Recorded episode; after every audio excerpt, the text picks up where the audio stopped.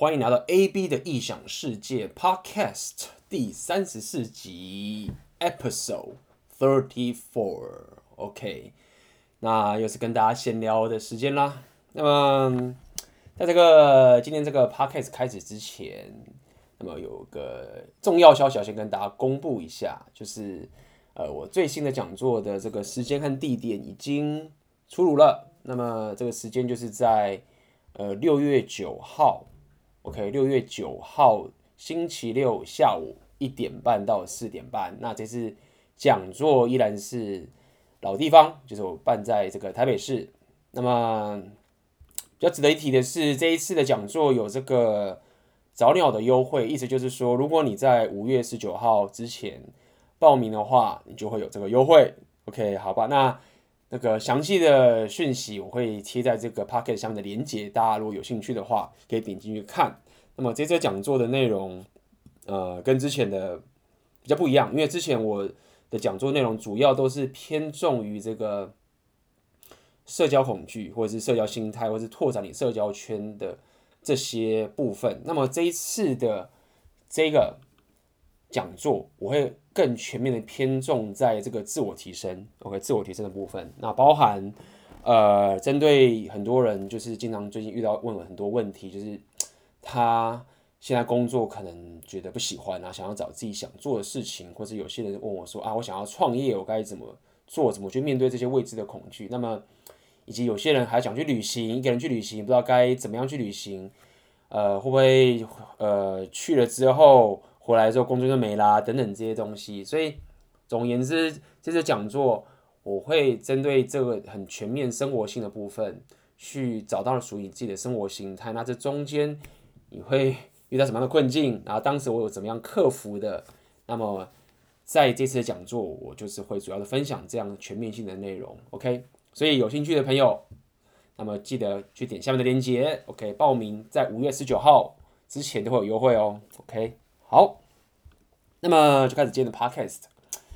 那其蛮有趣的，就是呃，因为这礼拜六我就会去这个东欧。的保加利亚跟斯洛文尼亚去大概两周多吧，去那边旅行。那么我还会去参加那边的这个 Swing Dance 就摇摆舞会的训练营等等的。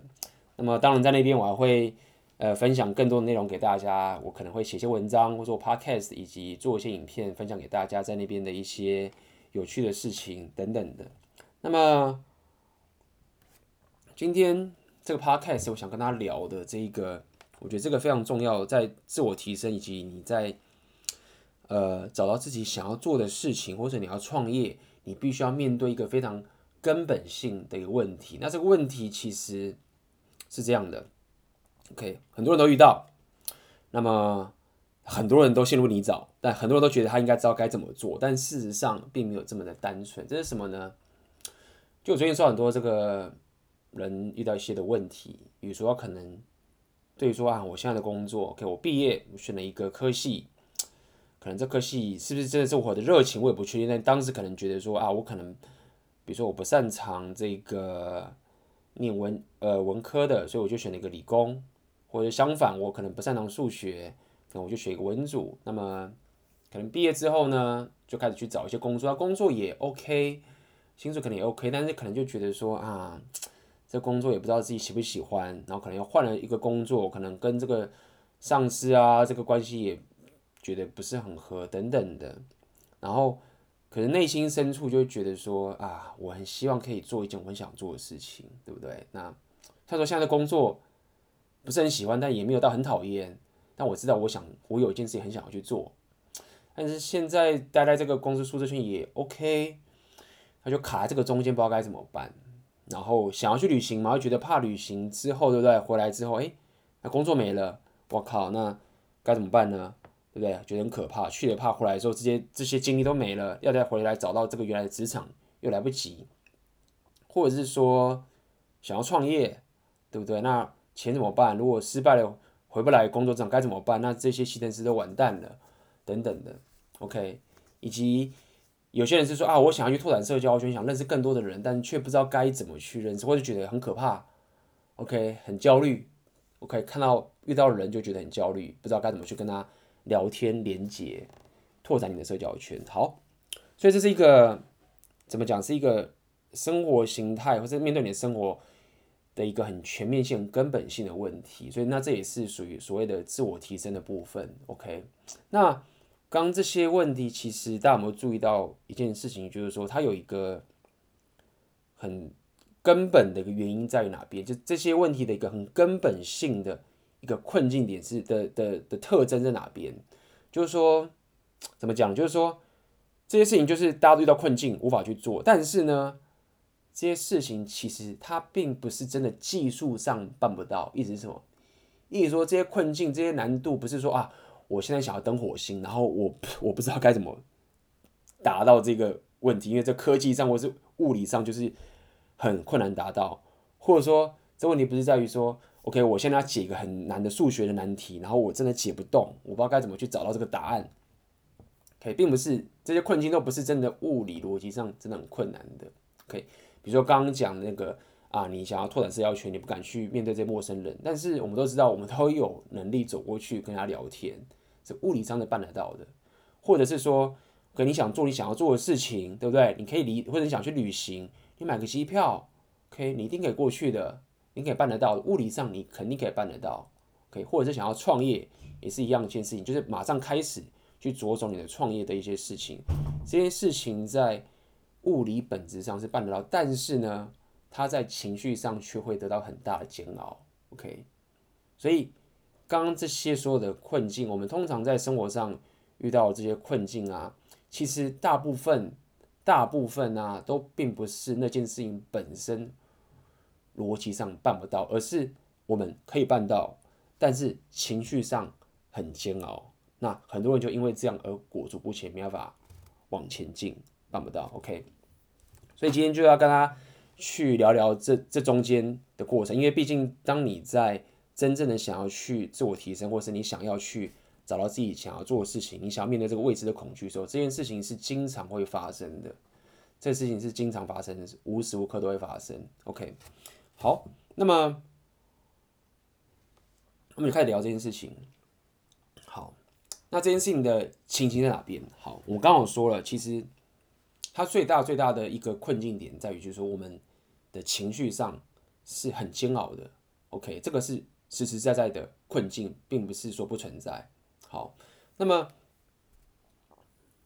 我们的脑袋，这要扯到就我们脑袋其实是很不喜欢这种未知跟不舒适感。就是你的脑袋，你要了解，你要稍微了解你脑袋的一个一些运作的原理。它其实是不太喜欢，应该不是不太喜欢，是很不喜欢这种面对这种未知的感觉，因为这是它的生存的一个本质。OK，他天生就不喜欢面对这样的未知。OK，那也就是说。当我们在因为这样的原因啊，很多时候我们在做我们在生活上做事情的时候，其实我们都悲伤 OK，基于两件事情，什么意思？哪两件事情？第一个是，如果这件事情做了，我感觉很好，我就去做。给大家自己想看，比如说啊，我想要吃冰淇淋，对不对？哦，吃冰淇淋觉得很爽，我就去吃。或者是说啊，我喜欢这个打电动。OK，这东西感觉好，我就去做这件事情。OK，很多时候我们在做事情的时候，我们会因为感觉好的时候，我们就去做。OK，这是第一件事情。第二件事情是，我们经常会觉得这件事情是对的，OK，是好的，是正确的，我们会去做。比如说，呃，你觉得我们应该要走路，走在路上说要礼让，开始要礼让行人，或者是我们对人家礼貌，或者是我觉得我们应该要尊重对方等等这件事情。OK。第二件事情就是说，通常我们会因为这件事情，我们觉得是我们相信它是正确是对的，所以我们就会去做。好，那重点来了，当如果我们经常去我们的行为，经常都是悲伤说，因为感觉好，我们才去做的话，OK，那我们的脑袋，我们刚刚说我们的脑袋啊，它其实会被灌输的概念就是说，OK。我感觉好的事情就是对的事情 OK，大家觉得没有这不一样，没有错。我们理性上说不一样，但是因为你已经太习惯，如果你平常日常生活中已经太习惯怎么样，总是觉得说，哦，感觉很重要。OK，我感觉好的时候我才要去做，感觉不好我就不做。OK，那你就会很习惯的直接脑你的脑袋自动就认定说好，反正我觉得这件事感觉好了，它应该就是对的。OK，今天如果我起床，OK，我觉得我今天不想那么早起床，OK，我就不想起床。然后这件事情你脑袋觉得，那我的行为就是这样，这样就是对的，这样就对的。但是这样的情形就会造成一个问题，就是说，其实很多时候感觉这件事情是很短暂的，OK，是非常短暂的。有时候你会觉得说啊，我们要注重自己感觉啊，没有错，我们要尊重自己感觉，然后要注重这件事情。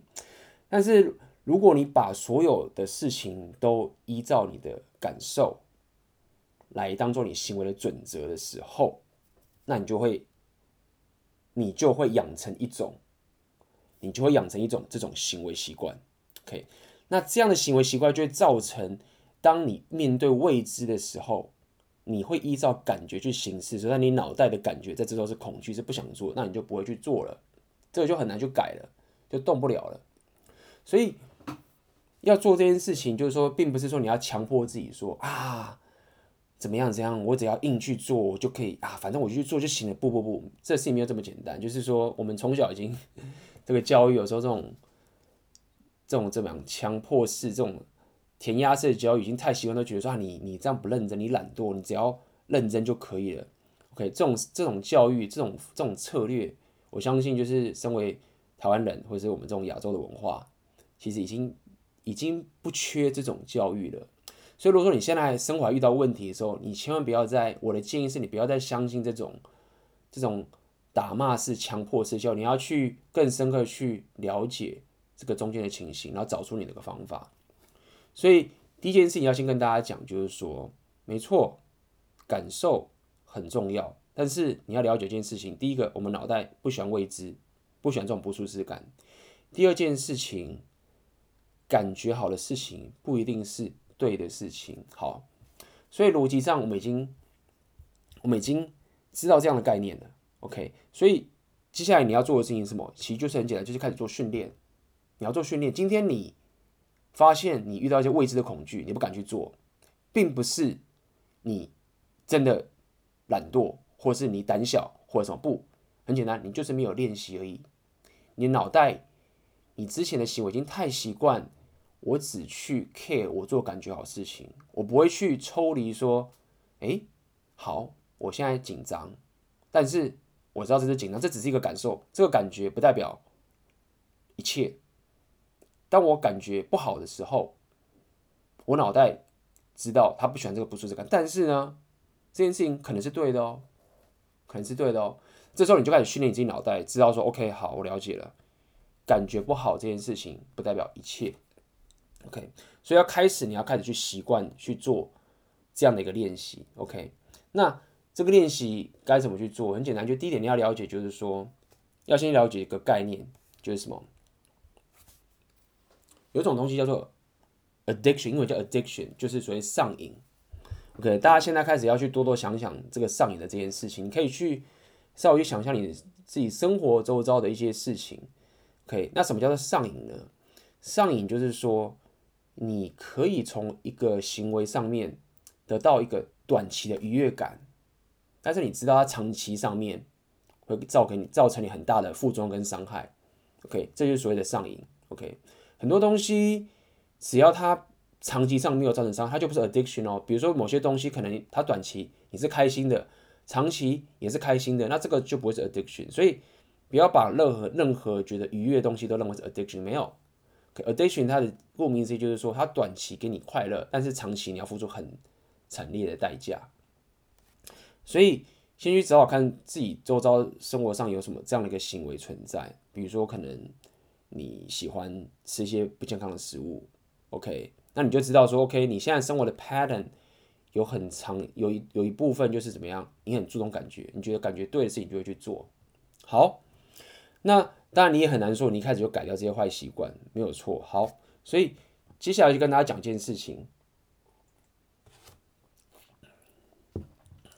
可以去稍微分析一下自己的感受是什么。OK，开始去挖这件事情，那该怎么挖？好，通常你可以这样去挖，比如说你要知道，有些人是这样哦，有些人对于感受这件事情是有感觉的。什么意思？就是说我对于我现在的感觉好跟坏，其实是有评价的。就是说，比如说有些人是这样，他很喜欢，他对于自己感受感觉很棒的时候，他觉得很棒。你说，你就觉得没有啊，不很正常，不是讲废话吗？什么叫做我感觉很棒？我当然感觉很棒啊，没有错，这是第一种。就是有些人会觉得我感觉很棒的时候，感觉很棒。我为什么要说这件事情？因为还有一种情形是这样子，有些人他会对于说，好，我现在感受不好，但是我喜欢这种感觉。我再说一次，有些人会说，有些人会在自己感受不好的时候，却上瘾的这种感觉。可以，意思是什么？他对于他感觉不好的时候，他感觉很棒。有时候闹这种情形，有有都会这种情形，就是有些人会喜欢沉浸在这种忧郁、焦虑或比较焦虑，或是不舒服，或者是觉得这种很 depressed、很丧气的地方。所以你要去观察，就我到底是属于哪一种。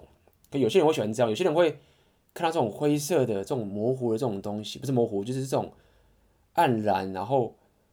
悲伤是孤单，他会沉浸在这种感受里面，他觉得很棒。这第二种情形，OK。还有人是什么？有些人是这个，他对于当我自己感觉很棒的时候，他却 感觉不好。比如说，他觉得说我周遭人都很穷，然后我其实很有钱，我感觉很棒，但是我却觉得很 guilty，就是我觉得很 那个 guilty 怎么说那个？我觉得非常的有点，呃，不是就这样自责嘛，就是对，有点自责，就觉得别人都很穷，然后我看到我自己这么好，我其实感受很不好。OK，这也是一种情形哦，就是你对于你自己感觉好的时候，你反而不喜欢。OK，那最后有一种是什么？就是你很不喜欢自己感觉不好，就是这种，就是比如说有些人很喜欢自己一定要正向，就觉得说啊，我如果现在难过不行，我不能这样，我一定要开心才行，我一定要正向才行。所以对于自己感觉不好的时候，就觉得很不好。OK，那为什么要聊这件事情？就是说聊这件事情都要告诉你一件事情，就是说一样，就是再重新跟大家去强调这件事情，就是说，当我们在做很多很多事情的时候啊，你的感受其实并没有想象中那么重要。OK，你要去观察它，你可以注重它没有错，但是你不能一直觉得这件事情是你生活上的唯一准则，因为当你太 attach 在你的感受的时候，你就没有办法去面对未知了。就是刚所说的很多很多事情，明明物理上都很简单做，但是你的情感上却做不到，因为你太依赖你的感受。OK，那那那那那该怎么办？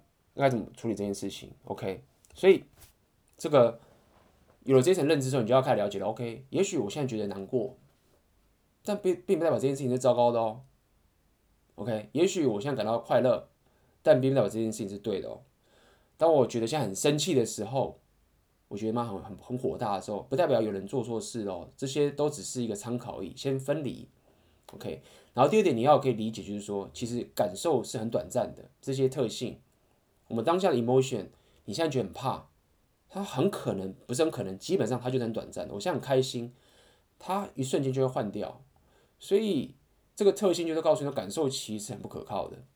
OK，你现在的你现在的难过，你现在的快乐，你现在的生气，它很短暂，它要变就可以变。OK，那么在这样的情形下面，你就要了解一件事情了。当我们你现在遇到一些问题，你觉得你情感上很不愿意去做的时候，你要了解一件事情，就是说，通常会卡在这个困境的人。都有一个特性，第一个就是他可能很习惯的去这个对自己很严厉，就他妈的，为什么这件事情做不好？哦，你们可以的，我怎么那么懒惰？不对，很惨，很糟糕哎，人家都可以做到，你就是不认真，你就是懒惰。OK，第一个就是你对自己非常的批判，像一个这个暴君一样对待自己。那在这样的情形下面。你就会瘫痪，就你就没法去做，就停在那边了，他就是不动了。你想想看，就是你好像在骂着，你想希望有一个你的朋友，或是你的员工，或者你的谁，你希望他帮你做事情，你只要用这种这种暴怒的方式对待他，他就不做，他就不想做啦。所以你当然也会不想做，这第一个方式。很容易造成你瘫痪。第二个方式就是你忽略自己，你就不想跟自己聊天了，你就不想跟自己说话，就是我、哦、他不做，我就哦不做，那就就不做，没办法，然后你就分心了。所以，嗯，要了解一件事情，就很多时候，当你遇到你觉得应该去做一件事情，但你情感上却很难做到的时候，你要开始往前挖，你要用更好的策略，也就是说。你必须要开始可以跟自己聊天，好，比如说，比如说，好，我现在想要写一篇文章，我想写一篇这篇文章我很重要，你把它写出来，或者要写一本书，把它写出来，但我就是动不了笔，OK，那你就觉得你不想做啊，很难很烦，做不完什么之类的，你就开始，OK，遇到这种状况，那你就了解，好，我知道，我意识到我没有在做我觉得我应该做的事情了，好。那你也不要强迫自己嘛，你就不要去批判自己，先聊做，要好开始。那我开始跟自己聊天，你就可以说，OK，那，嗯，OK，那你为什么觉得不想写这本书？你跟我聊聊嘛，我们没有要开始写，就开始分析，不要讲分析，开始跟自己聊天。你觉得为什么不想写这本书？你觉得说，好，开始说为什么不想写？好啊，我可以跟你聊聊。我觉得，因为我觉得我我没有料，我觉得我写的东西不好，很糟糕。或者觉得这东西没有人要看，好，那就接下来你就会说，哎，好，也许这件事情是对，也许是错。那为什么？为什么你觉得没有人要写你看的东西？是是是什么客观原因？觉得是你有问过别人的吗？你有问过别人？你要不要先问问看别人？你之前不是要写过很多文章吗？对不对？那你当时人家回馈，哎，也都说不错啊。那你是基于什么样的理由觉得别人不想看你文章？我看有些人都说你的文章不错啊，然后就会讲，他就想，哎。也对，好像我也不能去忽略这种事实，就是说，真的有人就是想看我的文章啊。那为什么我要认定？我为什么要忽略这样的事实，去这个让我自己文章就是没人看呢？我根本就是忽略这个事实嘛。好，那可能就说，那没有，那我我不知道我要写什么啊，就是我不知道他们是不是需要看我写这个内容。那你就说好，那你也不要太早下定论，就问问人家嘛。好，问问看他怎么做。你就问看人家希望你写什么样的内容，你就问。如果人家说他想看这个，那你就写这个啊，好不好？所以我要跟大家讲的意思就是说，刚刚我这个自我对话的过程，其实是一种叫自我协商的过程，听起来是非常的私人，就是非常的 好像神经病一样，在那边碎碎念碎碎念什么。但它很重要的重点就是说，它是一个策略，要策略什么？就是我不要一直对自己暴怒。或者是或者是批判，或者是我也不要自己不要自己忽略自己，而是一直去跟自己对话，去推敲我到底我现在脑袋是为什么不这样做，然后你再去跟他一起想办法去聊天，聊聊聊聊，到个结果之后，最终你就会动起来。这个动起来可能是说，好吧，我可能今天还是没有写这本书，对不对？那至少我可能去问别人说，哎，你觉得我写什么好？所以你就开始动了，你就开始做了。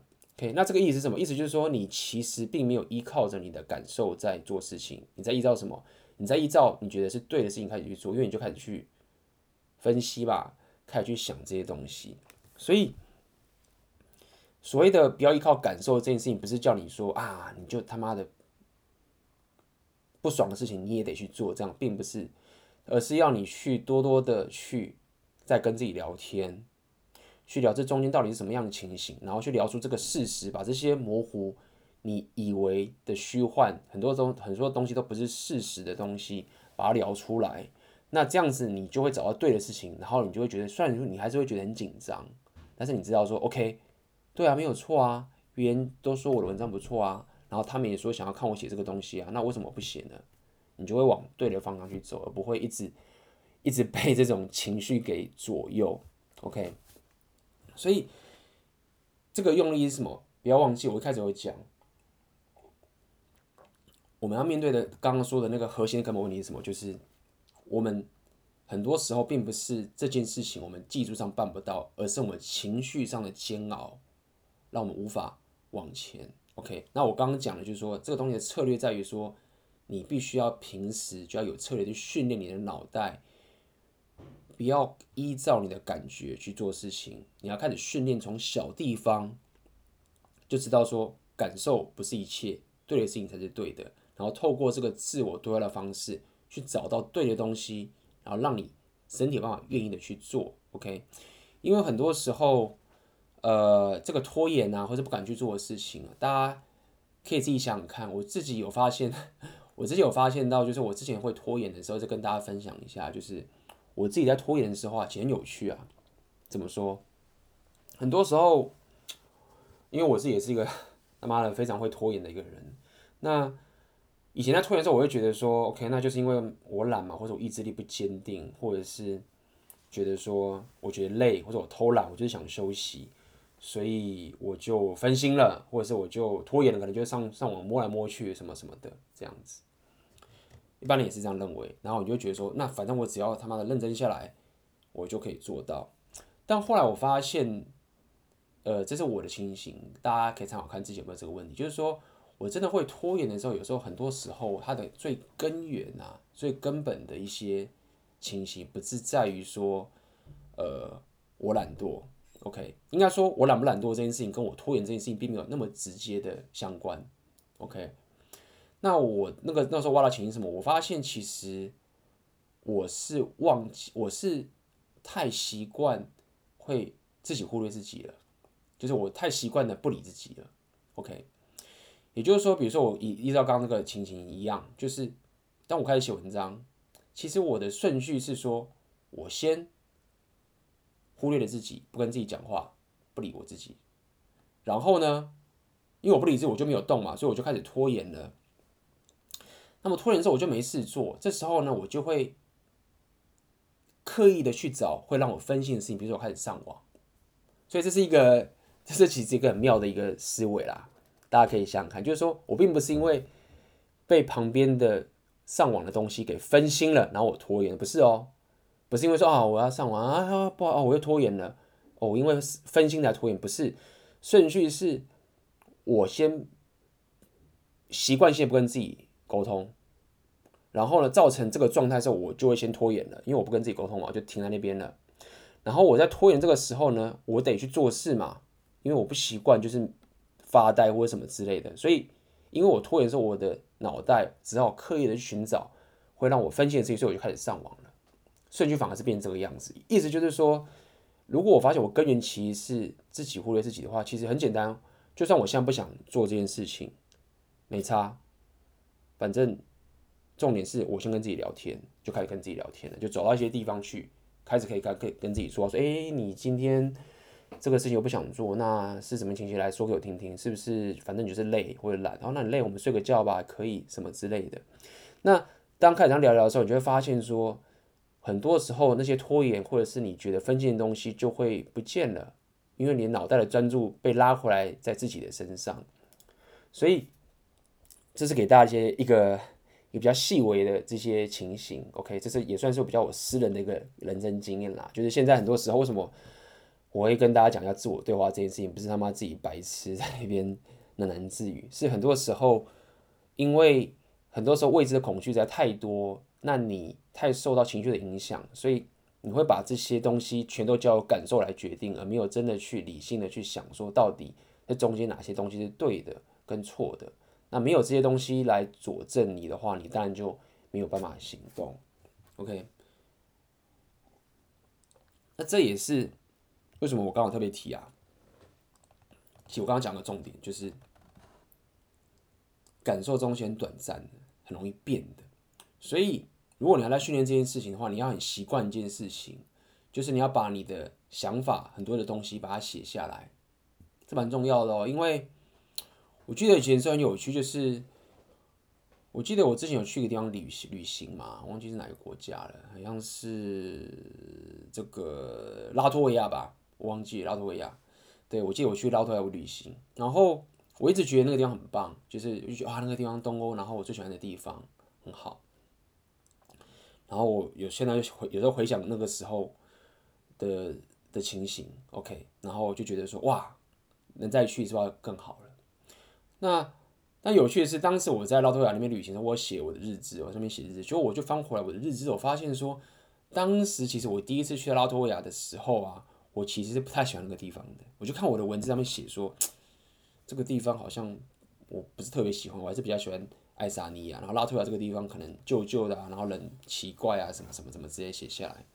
就那一刻，我就发现说，我就忽然有个冲突发生，就觉得说，哎、我操，我现在我原本以为拉脱维亚那边是很棒的，结果我看到我当时我的日子，我写的其实我不是那么喜欢。